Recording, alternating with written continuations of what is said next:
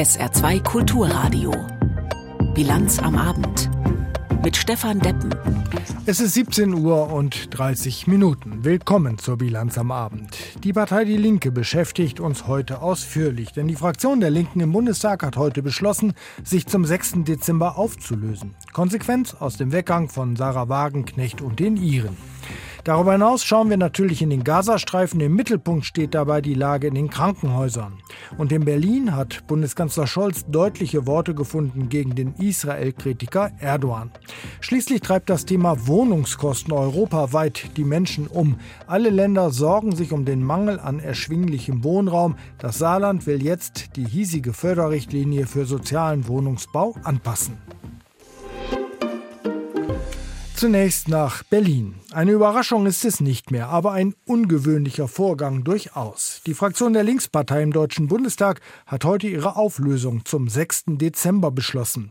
Sie reagiert damit auf den Austritt ihrer einstigen Galionsfigur Sarah Wagenknecht und einiger weiterer Mitglieder. Damit ist die Mindeststärke für den Fraktionsstatus unterschritten. Aus unserem Hauptstadtstudio Christopher Jänert. Besser 28 Abgeordnete, die sich einig sind, als 38 zerstrittene, so der Wunsch von noch Fraktionschef Bartsch. Bedeutet, die Linksfraktion will möglichst schnell als Gruppe im Bundestag weitermachen. Bartsch kündigt an, dass man darauf schnell hinarbeiten will. Die Entscheidung, ob und wie das möglich ist, trifft allerdings der Bundestag.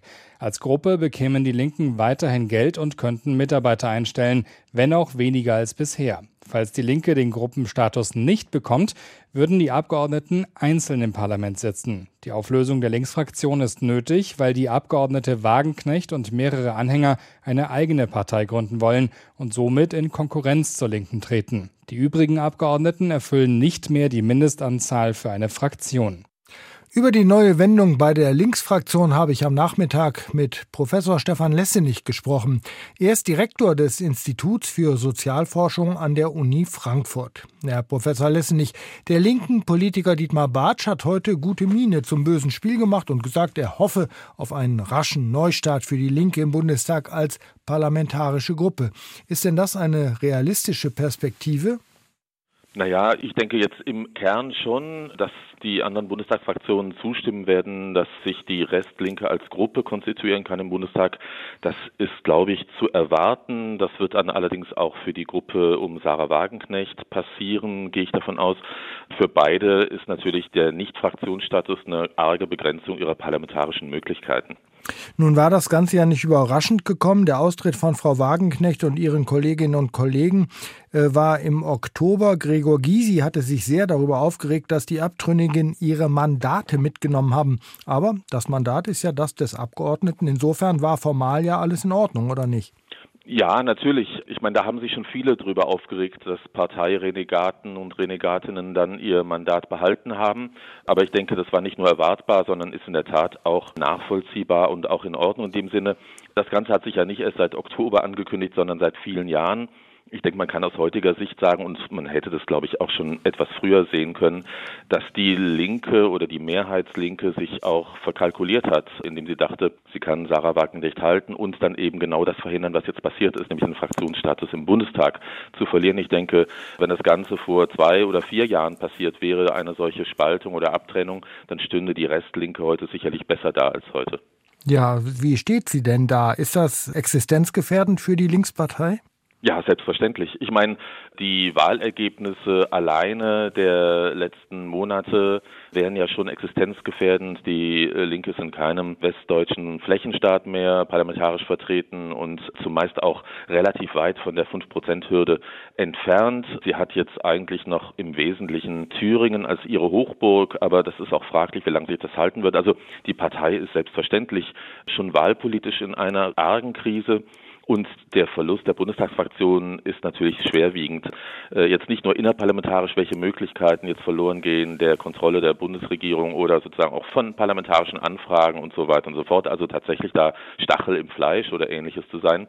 Aber auch generell ist natürlich die Zugkraft einer parlamentarischen Vertretung auf Bundesebene sehr hoch zu veranschlagen. Also klar, die Linke ist in einer existenziellen Krise. Woran liegt denn das? Nach aktuellen Umfragen scheint Frau Wagenknecht ja einen Nerv bei potenziellen Linkswählern getroffen zu haben. Also Interesse oder, wie soll man sagen, Gefolgschaft für linke Ideen scheint ja da zu sein.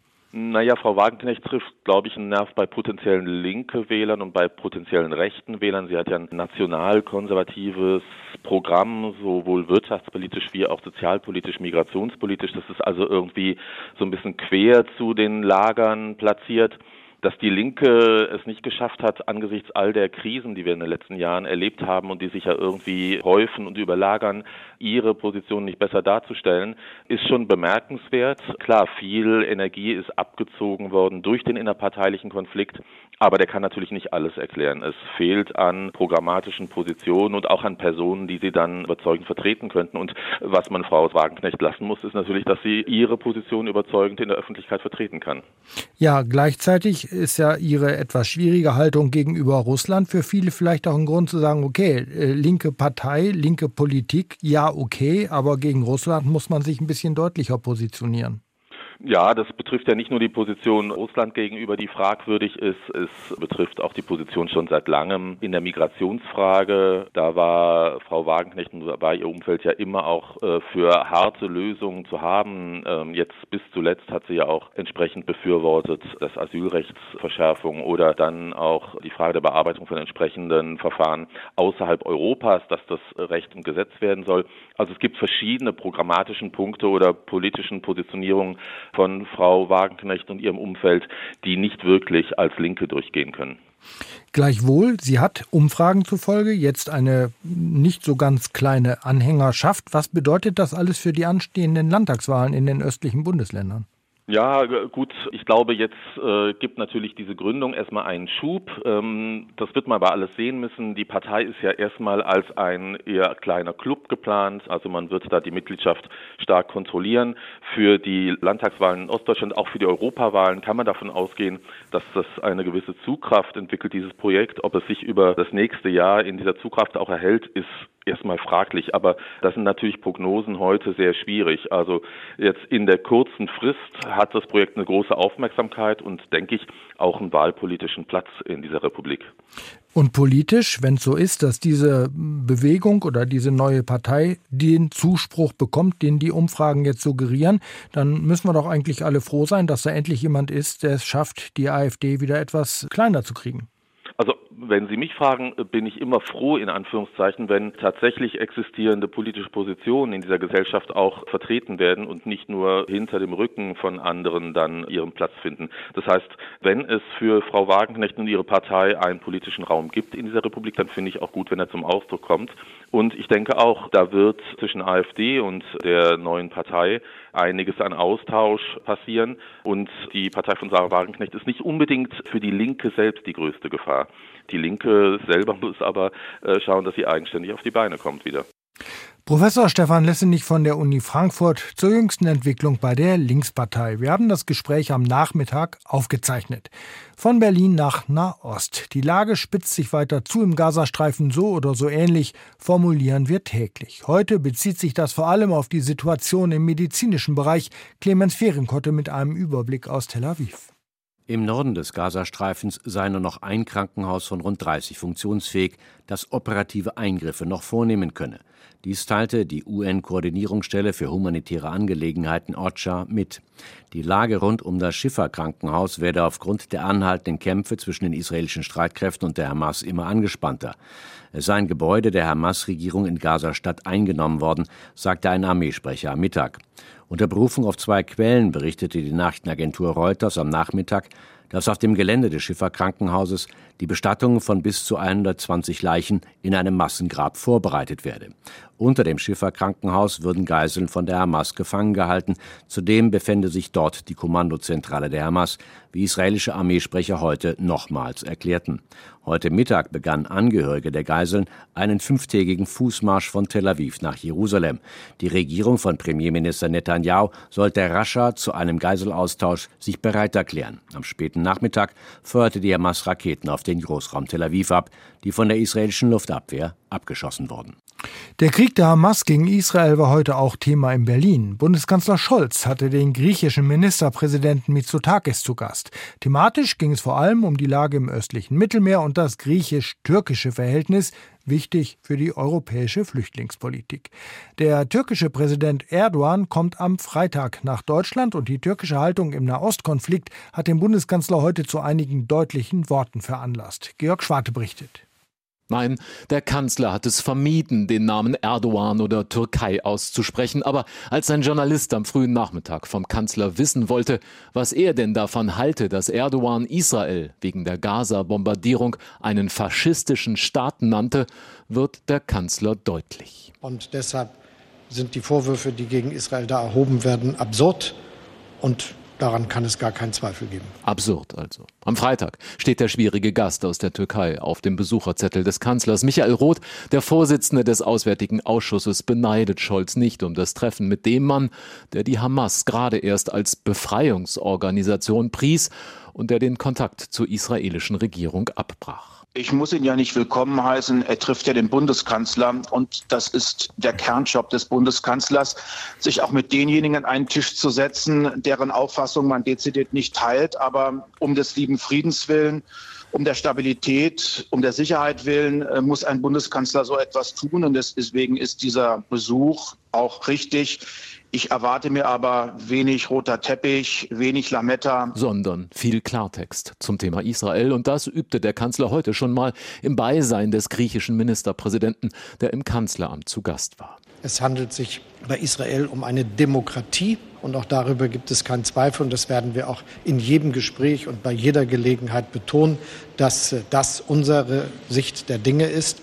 Ein Land im Übrigen, das sich den Menschenrechten, das sich dem Völkerrecht verpflichtet fühlt und in seinen Aktionen auch dementsprechend handelt. Anders als die Hamas, dieser eben eine Terrororganisation, schuldig einer unsäglichen Barbarei und schuldig, Menschen nicht nur getötet, sondern verstümmelt und eben auch verschleppt zu haben.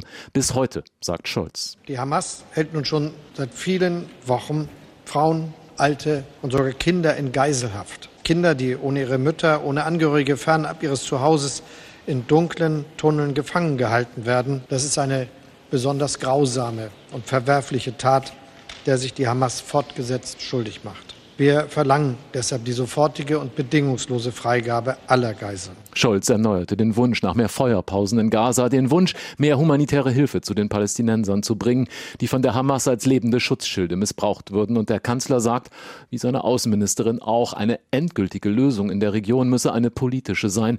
Zwei Staaten nämlich, Israel und Palästina. Sofern dies gerade erscheinen mag, so wichtig ist es als Perspektive, die dann vielleicht doch nicht so fern liegt. Und die Perspektive, Erdogan am Freitag zu treffen, für Scholz ein schwieriger Besuch.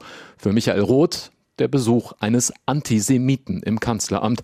Das sagte der Vorsitzende des Auswärtigen Ausschusses im Deutschlandfunk. Um nachzuschieben, auch deshalb erwarte er Klartext von Olaf Scholz. Es ist genau 17 Uhr und 43 Minuten. Die Nachrichten nun in der Bilanz am Abend mit Isabel Tentrup. Im vergangenen Jahr gab es weltweit mehr als 4700 Tote und Verletzte durch Landminen.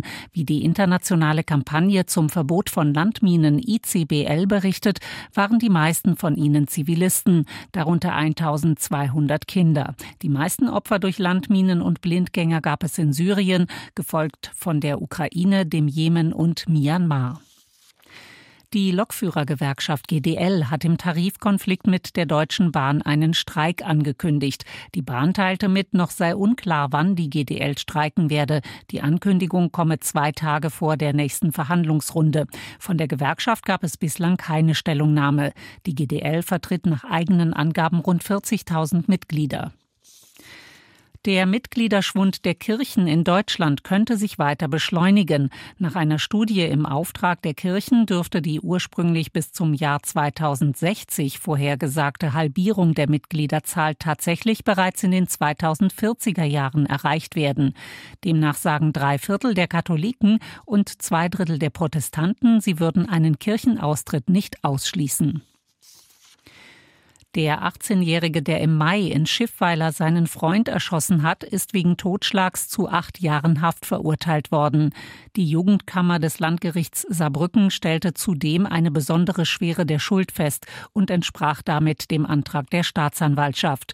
Der Vorsitzende Richter sagte, das Verfahren habe keine Anzeichen für einen Unfall erbracht. Ein Motiv für die Tat sei zwar nicht ersichtlich, trotzdem habe der Täter wissentlich und willentlich gehandelt. Das Urteil ist noch nicht rechtskräftig. Die Verteidigung wird voraussichtlich in Revision gehen.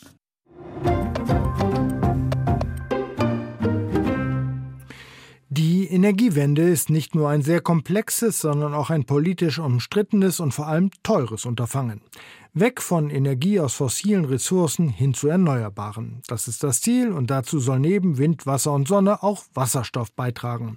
Der aber muss auch erzeugt werden. Anspruchsvoll, energieintensiv und teuer ist das, aber notwendig. Zur Verteilung des Wasserstoffs braucht es ein Leitungsnetz. Und die Pläne dafür hat Bundeswirtschaftsminister Habeck heute in Berlin vorgestellt. Und auch das Saarland spielt darin eine Rolle. Aus Berlin berichtet Lothar Lenz.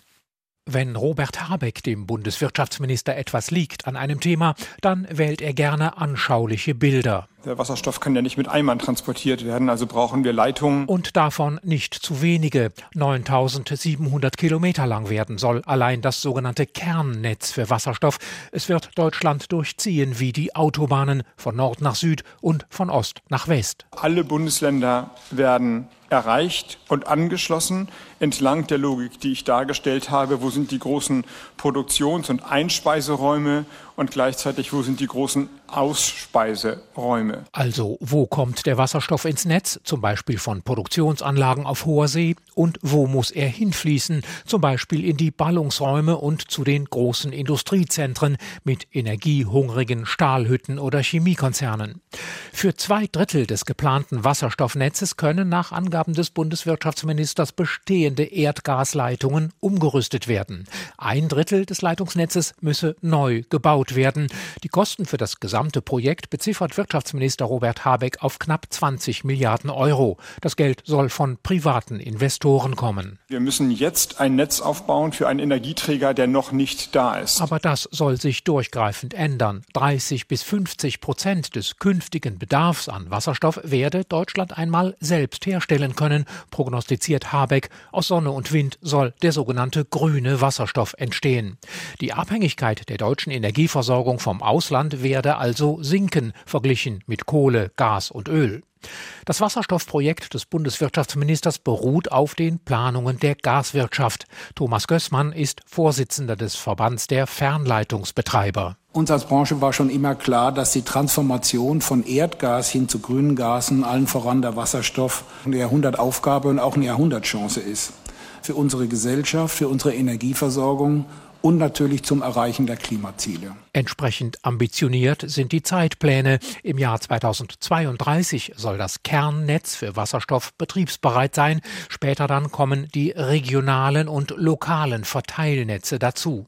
So hätten auch die Unternehmen Planungssicherheit, die auf Wasserstoff umstellen wollen, sagt Gößmann. Wir haben das klare Ziel, im kommenden Jahr damit zu beginnen. Die Bagger müssen nächstes Jahr rollen. Am Bundeskabinett soll dieser Zeitplan nicht scheitern. Morgen bereits will die Regierung das Wasserstoffnetz der Zukunft förmlich beschließen.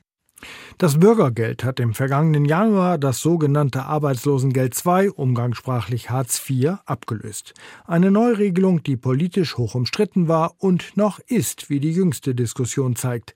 Zwar hatte die Union letztlich auch im Bundesrat der Einführung dieses Bürgergeldes zugestimmt, jetzt aber macht sie Stimmung dagegen. CDU-Generalsekretär Linnemann hatte einen Systemwechsel beim Bürgergeld gefordert, mit mehr Anreizen zur Annahme einer Beschäftigung. Die SPD dagegen verteidigt es als Gebot von Menschlichkeit, das Menschen in schwierigen Lagen auffange. Die Diskussion fasst Hans-Joachim Viehweger aus Berlin zusammen. Wer nicht arbeiten will, müsse das nicht, könne dann aber auch nicht erwarten, dass die Allgemeinheit für seinen Lebensunterhalt aufkommt. Mit diesen Worten hat CDU-Generalsekretär Carsten Dinnemann seinen Vorstoß für eine Arbeitspflicht nach sechs Monaten begründet. Das sei der Staat all denen schuldig, die, Zitat, jeden Tag arbeiten gehen und damit die Sozialleistungen erst möglich machen. Linnemanns Parteikollege Thorsten Frei, er ist parlamentarischer Geschäftsführer der Unionsfraktion im Bundestag, beklagt die steigende Zahl der Bürgergeldbezieher, während es gleichzeitig 1,9 Millionen offene Stellen gebe. Wir möchten diejenigen unterstützen und denjenigen helfen, die tatsächlich auf Hilfe und Unterstützung der Solidargemeinschaft angewiesen sind. Tatsächlich erleben wir allerdings, dass heute das Bürgergeld eben auch für viele junge Menschen, gesunde Menschen bezahlt wird, die sehr wohl einen aktiven Beitrag für die Gesellschaft leisten können. Noch deutlicher fällt die Kritik der AfD aus. Das Bürgergeld sei eine Belastung für die Sozialsysteme, sagt Fraktionschef Tino Kruppalla und verweist auf die jüngst bekannt gewordenen Mehrkosten. Die Kosten explodieren über 25 Milliarden, also über 3,25 Milliarden Euro teurer als gedacht. In ganzen Branchen, wie zum Beispiel der Reinigung, flüchten Arbeitskräfte mittlerweile ins Bürgergeld. Eine Vermutung, die Arbeitsminister Hubertus Heil, SPD, für abwegig hält. Jemand, der wirklich, ich sage das mal ganz offen, so bescheuert ist, wegen des Bürgergeldes zu kündigen, der kriegt erstmal kein Bürgergeld, der kriegt erstmal eine Sperre beim Arbeitslosengeld. Und das Bürgergeld ist kein bedingungsloses Grundeinkommen. Man muss bedürftig sein. Und wenn man nicht mitwirkt, gibt es nach wie vor übrigens auch Leistungsminderung. So Heil bei hart aber fair im ersten. Allerdings bekennt Heil auch, dass er gerade bei der Zahl der Bürgergeldempfänger aus der Ukraine Handlungsbedarf sieht. Ich bin nicht zufrieden damit, wie viele in Arbeit sind. Das sind zu wenig. Zusammen mit der Wirtschaft wolle man Ukrainer in Jobs vermitteln, selbst wenn diese noch Sprachprobleme hätten. Korrekturen am Gesetz lehnen die Ampelparteien SPD, Grüne und FDP ab. Britta Hasselmann, die Fraktionsvorsitzende der Grünen, verteidigt noch einmal die Entscheidung, dass die schnelle Vermittlung in Arbeit nicht mehr automatisch mit dem Bezug von Bürgergeld verbunden ist. Unser Schwerpunkt lag auf Qualifizierung und Weiterbildung von Menschen, damit wir sie in den Arbeitsmarkt integrieren. Auch FDP-Fraktionschef Christian Dürr sieht vor allem Vorteile durch die Bürgergeldreform. Es muss attraktiv sein, eine Ausbildung anzunehmen. Das haben wir mit dem Bürgergeld geändert. Es muss attraktiv attraktiv sein, auch in Teilzeit am Arbeitsmarkt tätig zu sein. Diese Anreize haben wir mit dem Bürgergeld gestärkt. Also wenn die Antwort lautet, wir wollen zurück zum alten Hartz-IV-System, dann würden wir Arbeitslosigkeit alimentieren und das kann nicht die richtige Antwort sein. Andere FDP-Politiker wie Generalsekretär Bijan Girsaray warnen jedoch, ein zu geringer Unterschied zwischen Bürgergeld und der Bezahlung in unteren Lohngruppen könne falsche Anreize aussenden. Eine Position, die wiederum näher an der von Union und AfD ist. Eine bezahlbare Wohnung zu finden ist in ganz Europa schwierig. Das haben auch die zuständigen EU-Ministerinnen und Minister erkannt und wollen den Zugang zu bezahlbarem Wohnraum verbessern. In Deutschland verbindet sich mit diesem Ziel der Begriff sozialer Wohnungsbau. Der aber liegt im Argen, besonders im Saarland. Deshalb hatte das Land erklärt, bis 2027 für 5000 Sozialwohnungen zu sorgen. Davon will sie auch nicht lassen. Weil es aber schleppend läuft, sollen nun die Förderrichtlinien für den sozialen Wohnungsbau verändert werden. Das hat Bauminister Joost, SPD, heute erläutert. SR-Reporterin Denise Friemann.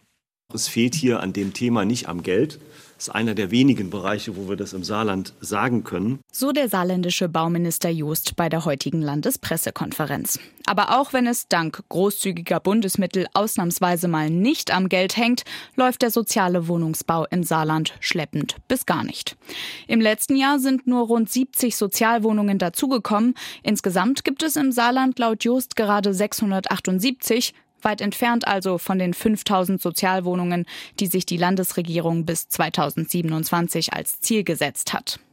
Der Wohnungsbau im Saarland ist fast tot, sagt der Präsident der AGV Bau im Saarland Erhard im SR-Interview im Sommer. Und auch bundesweit melden Bauunternehmen Auftragsstornierungen auf Rekordniveau. Der Grund sind unter anderem die gestiegenen Zinsen und auch die höheren Baukosten. Kurzum, alles ist teurer. Aber die größte Anzahl von Neubauten im Bereich des sozialen Wohnungsbaus waren in den 70er Jahren. Und da waren die Zinsen deutlich höher. Da waren die teilweise im zweistelligen Bereich 10, 11, 12, 13, 14 Prozent.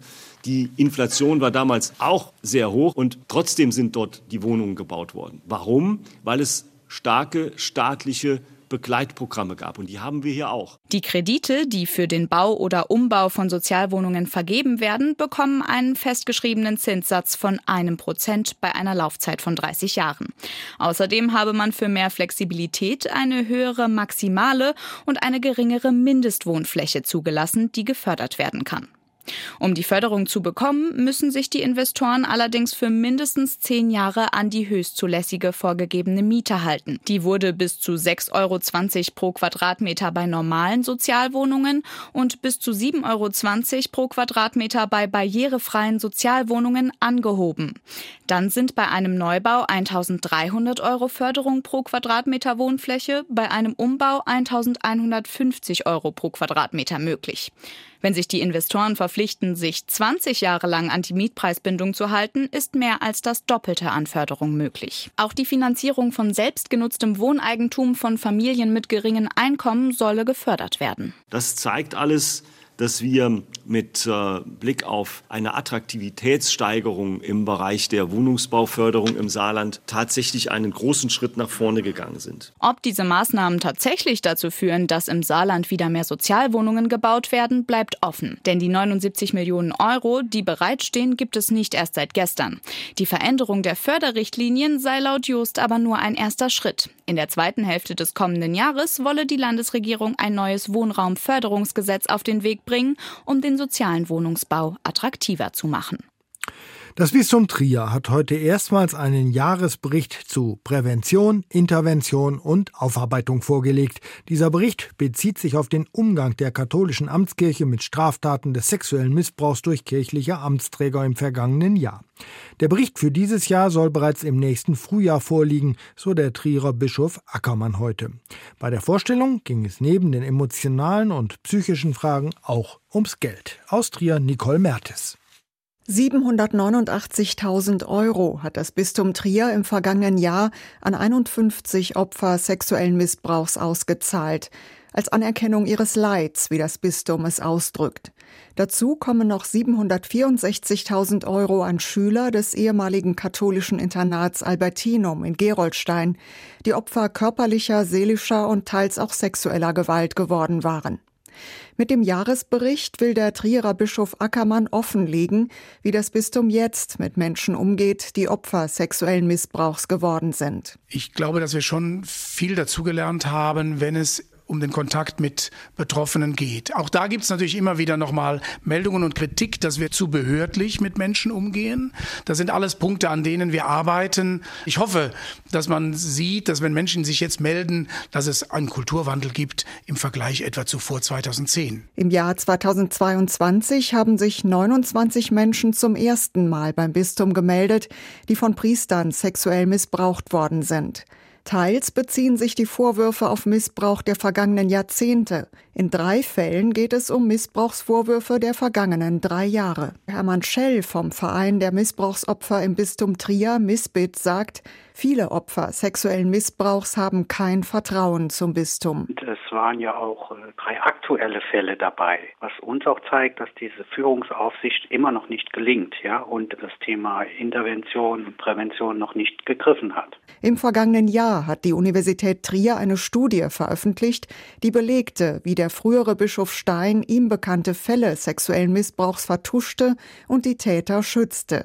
Dazu sagte Bischof Ackermann heute, wir können nicht einfach Vertrauen dadurch zurückgewinnen, dass wir sagen, vertraut uns mehr, sondern das liegt an den Ergebnissen, dass Menschen sehen, die nehmen das ernst und wir, wir sehen es auch, sie verändern sich, sie haben keine Angst, sozusagen, dass die Wahrheit ans Licht kommt und ziehen Konsequenzen. In dem Rechenschaftsbericht geht es auch darum, was das Bistum tut, um Kinder und Jugendliche besser vor sexuellem Missbrauch zu schützen.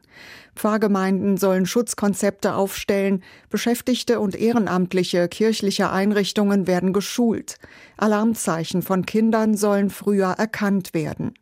Was der Rechenschaftsbericht des Bistums nicht enthält, ist, dass Bischof Ackermann im vergangenen Jahr von seinem Amt als Missbrauchsbeauftragter der Deutschen Bischofskonferenz zurückgetreten ist, nachdem er öffentlich den echten Namen eines Missbrauchsopfers genannt hatte.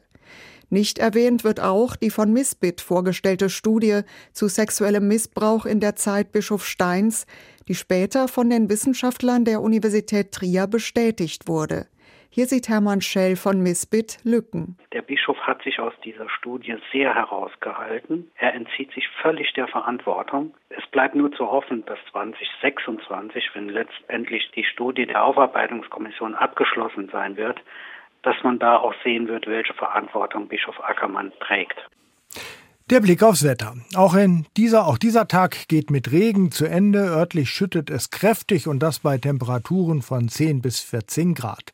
In der Nacht schwächt sich der Regen etwas ab. Die Temperaturen sinken nur leicht auf 7 bis 10 Grad. Morgen gibt es dann zunächst auch trockene Phasen, ehe am Mittag der Regen wieder einsetzt. Das war sie, unsere Bilanz am Abend, heute mit Stefan Neppen im Studio. Ihnen nun einen schönen Abend, vielleicht ja hier auf SR2 Kulturradio.